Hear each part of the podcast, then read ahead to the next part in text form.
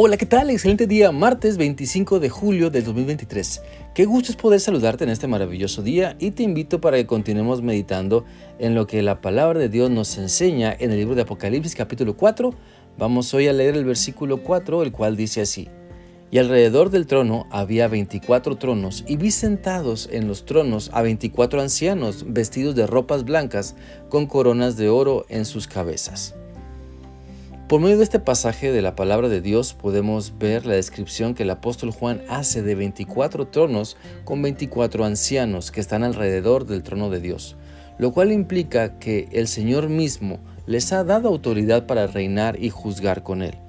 La realidad es que Dios cumple sus promesas y a sus hijos nos ha dado autoridad cuando somos fieles, cuando vivimos en santidad y esta visión que se nos presenta en Apocalipsis nos enseña que Dios tiene galardones, tiene recompensas para quienes son fieles, para quienes viven en su voluntad. Por lo tanto, que nunca se nos olvide que en Cristo tenemos vida eterna, en Cristo tenemos vida nueva y que hemos recibido la autoridad del mismo Señor Jesús para compartir su palabra, para llevar su evangelio que transforma con su poder.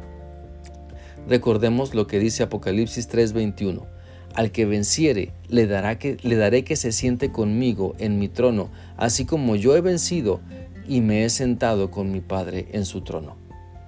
Por lo tanto, estos 24 ancianos sentados en 24 tronos nos recuerdan que debemos esforzarnos por ser vencedores sobre las tentaciones, sobre las luchas, sobre el pecado. Nos recuerda que Cristo quiere que le obedezcamos, que no nos rebelemos, que no nos indignemos con Él, porque según nosotros no cumple caprichos, sino que le seamos fieles siempre. A eso somos llamados.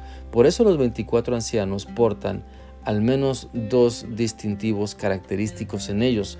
Sus vestiduras blancas, las cuales nos dan a entender la santidad que se requiere para estar en la presencia de Dios y recibir la recompensa de reinar juntamente con Él, y también la corona de oro sobre su cabeza, que implica que son dignos Primero porque han sido lavados y salvados por Cristo y también porque han sido valientes al vencer las tentaciones en su vida y se han esforzado por obedecer, obedecer la voluntad de Dios. Por eso tienen la corona de oro sobre su cabeza. Por lo tanto, la descripción que se hace en Apocalipsis de los 24 ancianos no es para que pensemos que se trata de algún privilegio especial que Dios da nada más a ciertas personas sino más bien nos debe animar a saber que así nos quiere ver nuestro Señor Jesucristo. La Biblia dice en 1 Timoteo 2:12 lo siguiente, si seguimos constantes a pesar del sufrimiento, entonces reinaremos con Él. Si decimos que no lo conocemos, entonces Él también nos dirá que no nos conoce.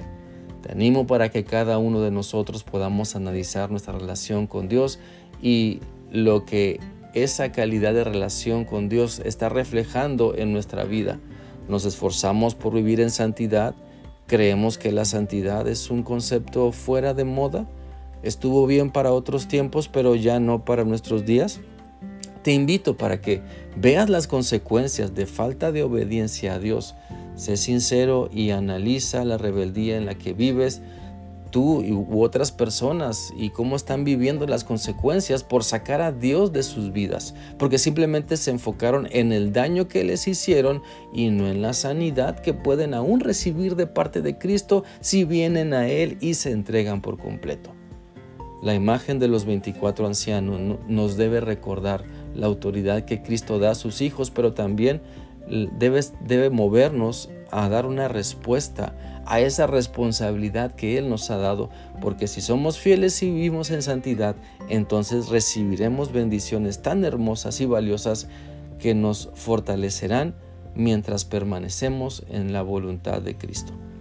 Te animo para que sigas meditando en lo que Dios te está mostrando hoy y que puedas ajustar, su, ajustar tu vida perdón, a su voluntad. Que sigas teniendo un bendecido día. Dios te guarde siempre. Hasta mañana.